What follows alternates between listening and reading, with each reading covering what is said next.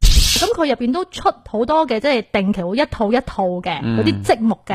咁佢會有陣時咧會一套化妝街，有時咧會一套甜品街。咁而家咧你我就砌個甜品街出嚟麼？係啊，咁又將佢拼埋一齊，即係發覺砌係一種樂趣，但係最尾擺唔知擺邊 度。哇！你都我發覺你都幾大野心喎！你即係人哋玩玩具玩唐老鴨，你砌條街出嚟，你明唔明？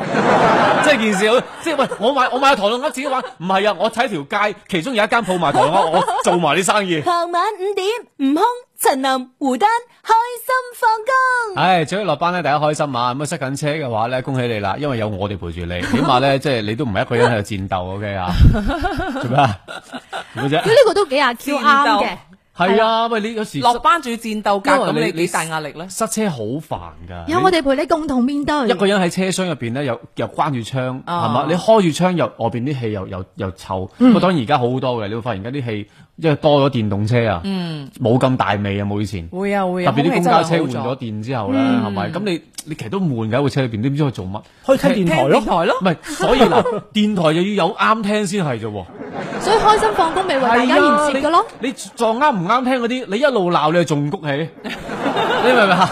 即係你你聽住今日啲好啱聽今日係啦，你聽住我哋呢啲咧，你就算鬧我哋都開心嘅，係咪？唔只要你聽就得㗎啦。係啦，同埋你唔高興嘅，你打電話上嚟鬧我哋又得。係啦，可以打電話上嚟又有禮品，有品禮品攞係咪？係講啦下你啲開心事，俾我哋開心下啦。嗱，我而家就開電話，嗯零二零三六二三七八八零，我又睇下你哋可唔可以答啱我哋問題。今日啊，咩問題啊？完全冇前奏嘅喎。冇㗎我以為你話六點鐘先開始接電話，即係唔係嘅？而家馬上就有啊接㗎啦。即興噶嘛我即佢。興噶啦，好興啊梗係咁啊，即係證明你聽我節目啊嘛，係咪？好啦，零二零三六二三七八八零，咁啊嗱，而家聽節目嘅你，我哋而家送兩張電影飛嗯啊，兩張電影飛免費請你睇電影。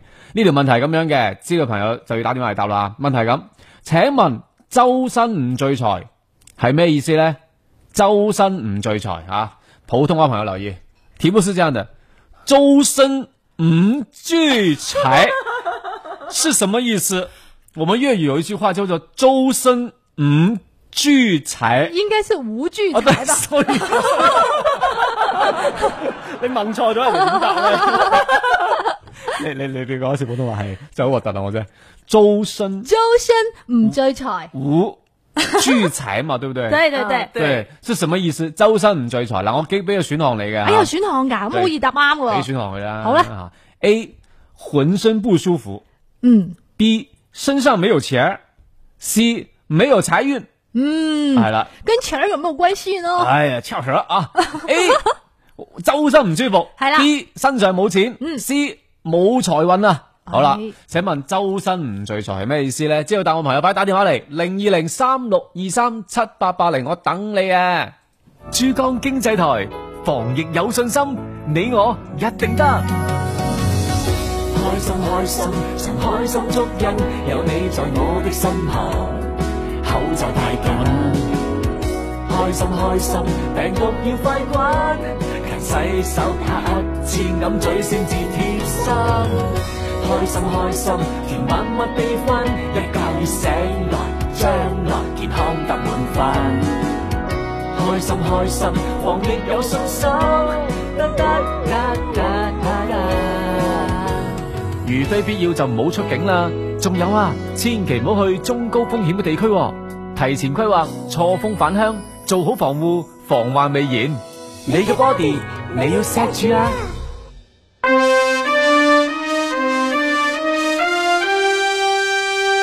好啦，馬上進入到我哋嘅開心學堂科目一嘅時間。今日嚟挑戰嘅嘉賓係佢就係羊城網嘅總編跨界傳媒人盧振宇盧總，歡迎。哎呀，壓力好大啊！盧總都變聲喎，係 啊，一睇到啲題目，我覺得真係難到，仲要係冇答案俾我嘅哎冇事冇冇答案事，哎嘅，我哋好公平公我正哋㗎。嗱精細嘅嗱，我而家有張答案喺度，我俾張答案阿丹佢先。只有選項嘅啫，佢就冇但係都係唔會講過俾咧你嘅。我俾張俾阿答丹案。我係啦係咪我俾咗阿丹，阿丹可以適當提示下盧總。哎盧總覺得唔需要，我啊覺得啊如果唔係係係啊，盧總唔覺需要啊得你太真少係唔要睇佢啦。哦，唔咁係啊 試下先啦，挑戰下自己先啦，挑戰下先係嘛係啊，即管我放喺度冚 住佢，哎呀好慘。好啦，咁我哋馬上進入到第一題啊，睇睇先。啊，你嚟啊，嚟嚟嚟嚟嚟我我嚟啊嘛，好好你第嚟一題你嚟簡單啲，好好啊簡單呢題。當車輛發生嗨嗨碰碰碰撞嘅時候，關於安全帶作用嘅講法，啱嘅係乜嘢嘢呢？A 保護條頸唔受傷；B 減輕駕乘人員嘅受傷程度；C 減輕駕駛人疲勞啊；D 保持正確駕駛姿勢。 開始噶啦，係嘛？開始講啦， 成條題都讀晒咯。其實以未為你仲要數一二三咁樣，哎，我喺度同阿胡丹喺度搶 答，我都想答嘅係唔啊，係唔唔係係唔不係過我搶嘅啫係嘛？係誒，我揀 B 咯，減輕駕乘人員嘅傷害誒受傷程度咯。啊哦係即係譬如話你有安全帶，喂起碼你唔會飛咗部車度啊嘛，起碼都喺車內啊嘛。有保護作用。嗯係啊，同埋譬如話你會向前挫嘅時候，起碼你會即係唔會話令你直接飛向前飛出去啊嘛，係咯。嗯，冇錯啦，咁啊恭喜晒吓，我哋再呼籲下電話方面先，咁啊诶，我哋今日嘅電話題目係咁嘅，周身唔聚財係咩意思咧啊？A 诶、浑浑身不舒服周，B 身都唔舒服。对 B 身上没有錢 c 沒有財運啊，周身唔聚財啊，知嘅朋友咧快啲打電話嚟零二零三六二三七八八零，咁啊等緊你電話啊。好，第二題啊，好啦，下边呢關於駕駛人即系司機喺落車嘅時候嘅講法啱嘅係邊一行呢 a 悟空落車將開門嘅幅度推大佢。B. 陳林開門落車嘅時候動作好迅速啊，好快啊。C. 胡丹仔細觀察咗後方嘅情況再落車。嗯，我揀胡丹。胡丹多謝你揀我。喺你隔離。因為因為因為我覺得其實一定係要即係睇一睇後方嘅嗯一啲情況再落車咯。因為其實喺誒荷蘭，佢哋荷蘭有叫荷蘭式嘅呢一個開車門嘅方法係點樣咧？就係點話啊嗯佢係要反手去開車門，即係譬如話，如果我係坐副駕嘅話，咁我就要用左手去開車門。哦係啊，咁如果我係坐主駕嘅話，我就用右手去開車門。嗯就相當於個軸佢會短啲。唔係，因為我我手咁樣去伸嘅時候咧，其實嗯咧就變咗係我一你定個要身會一去。定會向後啦。你你就會一定會望個倒後鏡啦，嗯係咁你就知道後邊有冇車嚟啦。哦咁你睇清楚，啊後邊冇車，咁你先放心開個門落車。啊，學到嘢喎呢招。你估啱啦，你估唔啱啦，單止答你估啱啦啱，仲科普咗一個常識添。嗯，所以係盧總真係專業， 平時係我哋解釋呢啲內容嘅啫嘛，係咪先？而家係盧總嗯自己解釋，又又吸一頂呢個老司機嘅帽落嚟 啦。太專業啦，實在。第三題。好啦，今日講到啦，诶、阿悟空開住部車咧，入到去一個好擁堵嘅、好擠塞嘅環形路口。咁以下嘅做法啱嘅係邊一行呢 a 悟空要注意避讓已經喺路口入邊嘅車輛。B 悟空可以優先駛入環形路口。C 悟空要撳喇叭，示意其他車輛讓行啊，唔該借過啦。D 悟空可以超越前方車輛進入路口啊嗯，我就會揀 A 咯。 ！A 係啊，既然都咁擁堵啦，係嘛，嗯咁擠塞啦，咁我覺得大家係要禮讓一下咯。如果唔係你又唔讓我，我又唔讓你，咪大家咪逼咗喺度，逼死咗咯，係咪？嗯，係咪咧？係嘅，你估啱啦，呢個開車態度係好啱嘅。係啊係啊。啊，即係盧總啊，有冇真係試過咧？喺駕駛日常當中，真係試過啲遇着又佢又真係唔讓你嘅啲司機，有冇真係遇過咧？都有啊嘅，都有嘅。當時係記唔記得具體嘅實例係啊點樣嘅？有冇記得？具體嘅實例啊，即係後尾係點樣解決翻呢？即係當然係你讓佢係咪咩意思啊？誒、呃大多數我會讓佢咯，我會比較錫命仔啲咯，同埋我唔想浪費呢一個係時間咯。咁但係都試過係真係俾人哋夾硬插落嚟，係夾硬插落誒嚟係啦。咁係即係大家係會有嗨碰嘅。咁、好在就人緣又冇事啦。咁啊最多就係嗨花咗下誒、嗯部車咯，因為我係。我記得我有一次喺江南大道，我轉入去江南西嘅時候，咁、嗯然後就有一部嘅誒、呃有一部嘅商務車係直接想鏟過嚟，想夾住誒夾住我車頭，直接就想插咗入去嘅，嗯哦嗯係啦。哦咁但係我真係剎唔住，剎唔住掣咯。咁啊喺喺嗰個時候就大家會有個嗨碰咯，哦，係咯。咁有個不愉快嘅經歷，所以大家就一定要揸車小心啲咯。講得嗯啱，我都曾經有個朋友遇到一個咁嘅情況嘅，就係佢開車嘅時候喺誒馬路上邊啦，咁然後咧佢就同隔離部公交車咧就齊頭並進，咁、嗯但係其實佢係行緊自己車道㗎，咁、後尾咧公交車咧由於太近佢啦，嗯嗯因為兩部車係即係同時前進啊嘛，冇錯開，太近佢。一嗨嗨咗佢個車頭誒嗰個夾倒後鏡，嗯嗨咗倒後鏡，然後部公交車冇停低，咦一聲嗯就走走咗咗，係啦，當時我係坐喺副駕位嘅，嗯我嗯都，O 咗呆嘴啦，係啊，即係嗰下係唔知俾咩反應好咯，O。晒嘴，嗯，即係所以話，即係禮讓上面咧，唉，自己都可以少啲麻煩嘅。係啊，因嗯為所以可能巴士嘅話，佢本身可能成部車個車會比較長。係咁所以特別佢轉彎嘅時候咧，有多時佢即係你自己睇住，誒、我覺得佢應該唔會嗨到我，但係係好多時啦佢都可能照樣會嗨到。嗯同埋、巴士咁大嘅話，佢會有好多個盲區喺度。冇錯，嗯即係好似話而家嘅大巴咧，啲公交車佢就會喺個車頭位置會顯示黐咗啲紅色嘅即係黐紙，就嗯提示大家，誒嗰個係盲區嚟行區嘅，係啊係啦，，行人你自己小心啲，你唔好去近嗰個位置。嗯，同埋有個提示嘅，就係咧揸車進入擁堵嘅環形路口咧，係要注意避讓已經喺路口內嘅車嘅。咁啊，環形路口嘅車輛咧係有呢個優先權嘅嚇。嗯，嘅優先權啊，非常之好啊！希望大家都能夠即係遵守。誒、有電話入咗嚟誒喎，啊咁、聽突然下間，梁小姐喎，聽聽先嚇。梁小姐你好， ，hello，系你好，大家好， Hello 悟空好，胡林好，仲有冇諗好啊！講錯，你咪我哋組合嚟㗎嘛，我俾多次，啊唔係我俾多次選擇你，梁小姐。我哋呢度 A，有胡林林丹， A 胡林丹啊， ，B 胡丹胡丹啊，C 陳林，胡丹，胡丹，仲有一個咧仲有一個咧，悟空，仲有一個咧，扭靴有個㗎，忘記啦，我今日先陳林開呢個台，今日先，你今日先聽呢個第台一次啊？聽啊！咁啊啱啦。 呢個終點係你而家時候聽，好平日中午聽，唔好意思，好好唔緊要我就冇冇冇睇見你唔係唔好意思哋嘻嘻哈哈，好好笑啊，係係係，唔係啊係一定係我哋問題，我唔可以令你夠再早啲聽我哋節目，係我錯，我會令到你以後都愛上我節目，好冇？ ，OK，多謝你梁小姐，嗱，而家我問你一條問題，係咁你答啱咗嘅話咧，你就可以獲得兩張電影飛噶啦。哦，多謝，梁小姐，誒你咁快講多謝攞 硬啊？你有好有信心啊喎你記唔記得條題目咧？係啊，阿周姐阿梁小姐你係邊個人啊？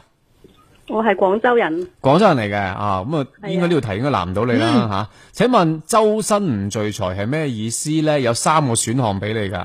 首先 A 咧係周身都唔舒服，B 咧就哇身上面抄極都揾唔到錢啊，冇錢喎、C 咧就哎呀冇乜財運添，嗯，我揀係 A 嘅，你揀係 A A 嘅嚇，即係咩係意思啊？周身唔聚財，周身唔聚財。呢個題目嚟嘅喎，梁小姐，你係你係玩我係咪？係老人痴呆。啊冇冇咁講冇咁講，我都痴呆，我哋一齊啊，痴痴呆坐埋一台 啊，正係啦，但係我哋嘅梁小姐答得究竟啱唔啱就呢？係、周身唔舒服係咪？係係啊，你估啱啦，你估啱啦，你估啱啦。恭喜晒答啱多咗，謝 恭喜晒梁小姐，咁啊誒，係你獲得兩張嘅電影飛㗎啦，咁我哋編輯都會通知你， Yeah 耶，好開心啊，有電影睇啦。係啊記。得聽日同埋以後都要聽我哋節目喎。知唔知啊？ OK，係啊，知道多多謝你喎，謝晒你喎，唔嗯好啊，唔好啊，你好咁真熱 啦，係啊。喂，你你喂梁小姐，唔好收線，唔好收線啊！係我而家 hold 條線出嚟，你千祈唔好 cut 電話嚇。哦好 O 啦 K，你等等下，唔該晒你。恭喜新年進步，好啦，我哋結束梁小姐電話之後咧，翻返嚟我哋現場繼續咧，好嚴謹咁同阿盧總咧繼續我哋嘅話題。盧總你阿緊科唔普緊音啊張？緊張，我哋緊張過梁小姐啊，真 係。周身唔聚財啊！係啦，已經係周身唔聚財啦，已經係嗯好。啦，咁啊，馬上進入下一題啦。冇有驚第四題啦，停車嘅時候做法錯誤嘅係邊幾個呢？呢個多選題嚟嘅。嗯 A. 悟空喺交叉路口停車。B. 阿凡哥啊，凡哥呢喺鐵道路口停車喎。C. 胡丹喺停車泊位入邊停車。D. 陳林喺停車場入邊停車。一睇就知道邊個唔啱啦。揀錯嘅嗰兩個啊。係啦嗯揀錯嗰兩個係嘛？唔啱嘅梗係女司機啦，係啊嘛？啱嘅就係女司機，唔係我話我話正確嘅做法 係即係我不正確啊嘛。係啊不正確係啦，咁我覺得唔啱係唔啱嘅話就係阿悟空同埋阿凡哥啦。唔可以歧視女司機唔啊！係我話正確嘅係女司機，啊啱嘅女司機做法係啱梗係女嘅。司機。係你睇啦，嗯下你睇下咁就梗係唔可以喺交叉路口停車啦，唔可以係啦鐵路嘅路口停 車啦。哇！你真係害死人咩？冇錯啦，你聽聽真係選好項唔容易啊，先。真係。係啊，仲緊張過梁小姐喎。你估啱啦，你估啱啦，係啊係啊係啊。我講晒答啱咗，確實咧就係 A 同埋 B 嘅選項咧係不正確嘅，嗯哇，盧總好淡定、喎，到而家為止全部都啱嘅 吓。梗係啦。我緊張到已經出晒汗，你話我淡定，你今日着得多啫， 着得多係啊。哦都幫我兜翻係啦。咁第就五題，好啦，講緊啦，嗯駕駛汽車頻繁咁變更車道，有邊一啲危害呢？嗯以下嘅講法唔啱嘅，錯嘅係邊個？A. 擾亂交通秩序；B. 容易導致爆胎嗯；C. 影響正常通行嗯；D. 容易引發交通事故。嗯，我揀 B 咧，容易爆胎咧，其實佢可能同爆胎冇乜關啊就係， fit fit fit fit fit 係去啦，喎。係啦，咁應該冇乜關係哦嘅，係咯，肥呢肥係咩意思？一 種以聲詞，身為一個電台主持人，能夠專業啲形一種嗯容呢以聲咁詞。你你如果一次個咩意思啊？頻繁變更車道，你估啱啦，你估啱啦。 哎，盧總係答啱咗嘅，係啦。阿盧總有冇試過揸車爆胎咧？真係好奇啊！誒嗯呃冇試過，比較幸運，但係我就試過喺停車場爆胎。停車場爆胎嘅原因就係因為誒停哦車有釘場啊嗯唔係因為嗰條鋼後邊睇唔到啊，咁我部車轆啱好就硬到硬硬咗嗰個鋼嗰哦個角位個位置，哦就睇住個胎壓顯示就一一路冇去，係啦咁，都幸運嘅，係啦起碼你停車場先，係。即即冇咁尷尬喺路邊。即係同埋而唔係家塞喺啲條路輪度胎咧都相對嚟講安全啲嘅，即係哪怕你穿咗，唔嗯係話 bang 一聲嗰種，係係係咁其實佢都係會漏氣，咁你會睇到胎壓嘅顯示啊，嗯咁你自己仲會係可以開一段路嘅。係你開段路咁，同埋最好就唔好開啦。咁最好可能你就會要喺揾個誒地方誒，譬如路肩啊咁樣去停低嗯佢，放個三角警示牌係嘛，再換個備胎係嘛。嗯嗯，因為換備胎好尷尬嘅。兩位即係拍檔，你哋有冇試過換胎咧？其實可我能都未啊。試過喺高速度爆應該真係胎試，過，有冇自己換得到？即係其實係換唔到嘅，嗯換唔到女生應該係真係難跟啲。住仲好誒驚險嘅就係嗰日咧係夜晚黑趕住翻嚟嗯嘅，咁啊小長假，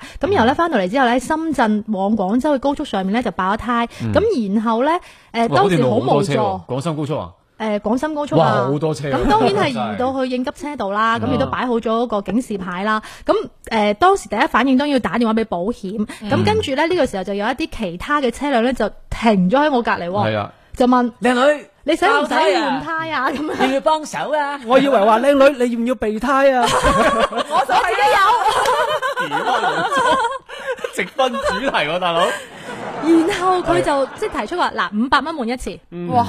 唔係，咁包唔包佢胎先？五百蚊換一 梗唔次。爆啦，自你己條嘅車入胎邊有即係你幫佢幫你佢幫你係人工費係嗯五嘛？百蚊，係啊。嗯咁然後嗰下即係自己都諗一諗，好似唔係好信得過喎。肯定啊好在醒起咧，保險公司咧有即係一年係一到兩次嘅免費嘅應急救援啊嗯嘛，咁啊即刻打電話俾保險公司咯。咁然後就再再 call 車過嚟，就嗯叫 call 車嘅幫手去誒換備胎咯。嗯，搞咗幾耐記唔記得嗰次？即係個一個鐘啊，我咁都唔算耐，一嚇個鐘就。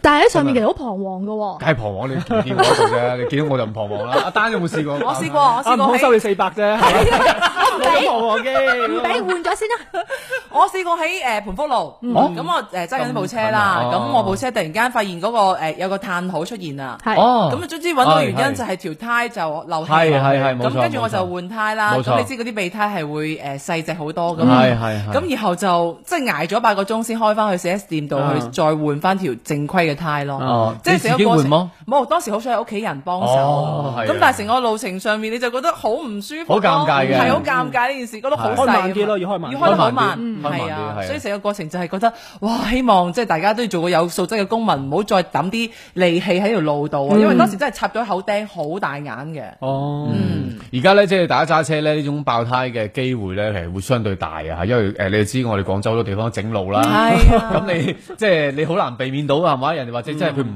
覺意咧，係咪？啊所以大家遇到呢種情況嘅時候咧，可以即係冷靜啲啊。正如啲陳劉話事齋，你實諗諗你嘅保險嗰啲會唔會有咁嘅服務係，可以打電話去相關嘅誒機構提供服務，咁佢哋會去幫助你嘅。咁你唔好輕信咧路邊嗰啲，喂靚女嗰啲嗰啲咧就小心啲啊。真係唔好信。嗯有咩唔空啊話同你講話四百，你唔好睬啊係啊，我咁貴你俾我四百啊嘛？我話喺我俾 你，你唔好再接啦，因為話開車，唔係冇啊！你收聽緊嘅節目嘅開心放工，咁啊逢星期一到五咧喺晏晝時間五點鐘到傍晚六點半鐘咧，都會有悟空陳林胡丹。同你一齊開心放工嘅。誒，啱啱係咪已經答晒五條題㗎啦？係係啊，啊而且咧，我哋群入邊都有啊 friend 係搶答噶。佢話：，誒電影飛喎咁樣，咁啊當然大家都好希望攞個電影飛啦。如果你想攞到嘅話咧，你就要打現場電話嘅。係係啦，咁你喺微信群入邊咧就，我哋唔知道噶嘛，你係啦打電話先顯示你真係知道嘅。系啦，咁我哋嘅熱線電話係零二零三六二三七八八零啦。誒，今日咧我哋誒問咗一題噶啦，咁嗯但係我哋加開呢段時間，因為我見大家好似好好熱烈啊嚇，嚇咁啦，我哋即點啊係為現場加碼咗係啦，為咗令到收視能夠即係攀 升啦，送多兩張，好啊喎，陣間先。係哇係啦，而家就唔好住，等一等。咁啊，希望咧，即係各位嘅朋友都可以落班時候開開心啲。嗱，我哋半個鐘送咗一次啦，我哋陣間就六點鐘再送啦，好嘛？六點鐘啊，大家另外一班落班嘅朋友可能又聽緊㗎咁樣。希望大家多多支持我哋嘅開心放工啦。咁啊，今日上到直播室嘅嘉賓係係啦，佢就係羊城網嘅總編啦，跨界傳媒嘅盧振宇。咁講起羊城網咧，大家都嗯即係有留意好多嘅啲爆款嘅推文 啊。嗯咁啊，其實誒係一個互聯網再加粵文化嘅一個誒傳播嘅平台啦。咁其實當初盧總點解你要諗住創辦呢一個羊城網嘅咧？其實最初嘅時候咧，都係想即係成班朋友仔咁齊娃娃咁去玩啦。嗰、時真係講緊係二十年前啦，嗯 係咪突然間暴露年創業啊哦齡。係創業啊，其實唔算創業嘅嗰陣時，其實一直羊城網好多年都成差唔多成十幾年都冇商業化運作，哦都係成班朋友仔喺柴娃娃玩。真正商業化運作係因為嗯誒、呃我哋已經做咗咁多年啦，咁大家好多志願嘅投入啊咁嗯樣，但係你冇辦法繼續去一路行落去啦。咁、所以我哋就要進行一個比較誒、呃商業化嘅一個運作咯。嗯哼，咁當時做嘅初衷係乜嘢呢？一班朋友仔可以一齊做一個網站都唔容易嘅喎。係啊，咁其實早期嘅時候，互聯網咧，當時嘅一啲網友嚟講，誒、呃素質非常之高啦。基本上你真係誒、嘅經濟能力啊，或者你嘅知識嘅門檻都會比較比較高啦。因為嗰時真係上網費同電話費加埋差唔多成千蚊一個月，哇， 係講緊二十年前嘅事。係啊，邊有咁多移動 WiFi 啊嗰陣時？冇冇冇，係啊嗰時都未未有 WiFi 呢一樣嘢。冇錯啦。係啊，咁嗰時就主要就係有一班朋友仔就希望話，誒、我哋可唔可以建立一個網站去記錄誒、我哋成個廣州嘅一個變遷啦、嗯發展啦，同埋、我哋好多嘅一啲文化語言啊咁樣。哦咁、嗯於是我哋就開始做咗呢個網站出嚟。咁呢個網站其實一路都。個形態都不斷喺度變嗯嘅。我哋最初嘅時候係做電子郵件嘅雜誌啦，每期我哋編輯好啲文章，通過電子郵件去誒、呃、傳播俾大家啦。因為嗰時上網費貴啊嘛，哦啊你收到翻嚟個郵箱度自己都可以慢慢去睇啦嘛。啊睇啦，慢慢欣係啦，賞。咁到後來就慢慢就有自己嘅發布系統啦，做成一個獨立嘅 blog 啦。哦咁後來再做成係 SMS 啦，有論壇嗯啦，有相冊啦，咁一路慢慢而家進化就係話我哋已經係變成一個誒全網絡媒體嘅一個誒平台啦。嗯哼，即係相當於其實羊城網嘅發展，你哋都睇住係，即係而家大家玩互聯網嘅發展㗎喎。係啦，哦即係跟個住成趨個互聯勢。網去去發展咯。哦，所以會用更多互聯網嘅思維咧去推廣粵文化啦，係包括誒粵語啦嗯嚇，同埋呢一啲嘅誒棟篤笑啊呢方面，悟空都好喜歡嘅。係啦啊咁同埋而家最近亦都做咗好多啲文創產品啦，係啦啊包括利是封啊，第時幫我哋咁一樣五年開始就已經開始做㗎啦。嗯因為其實我覺得粵語文化嚟講，其實佢本身就係我哋一個中華文化一個好誒、呃不可或缺嘅一個重要組成部分啦。同埋、我哋好多嘅一啲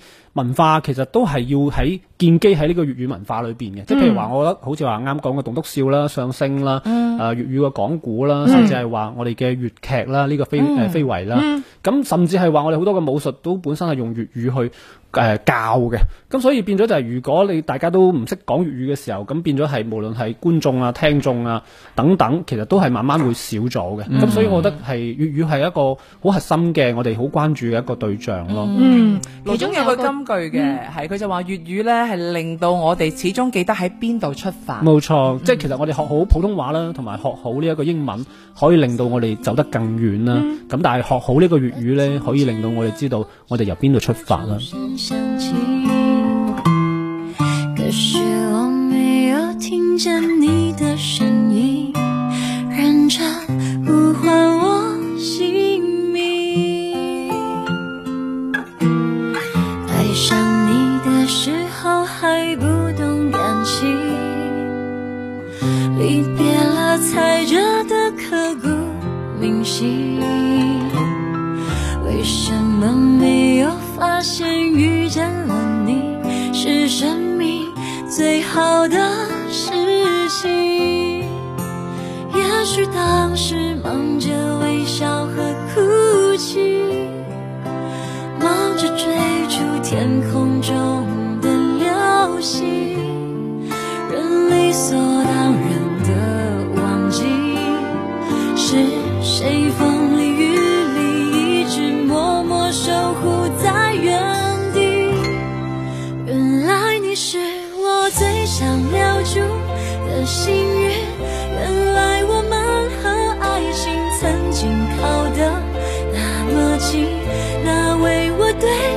世界的绝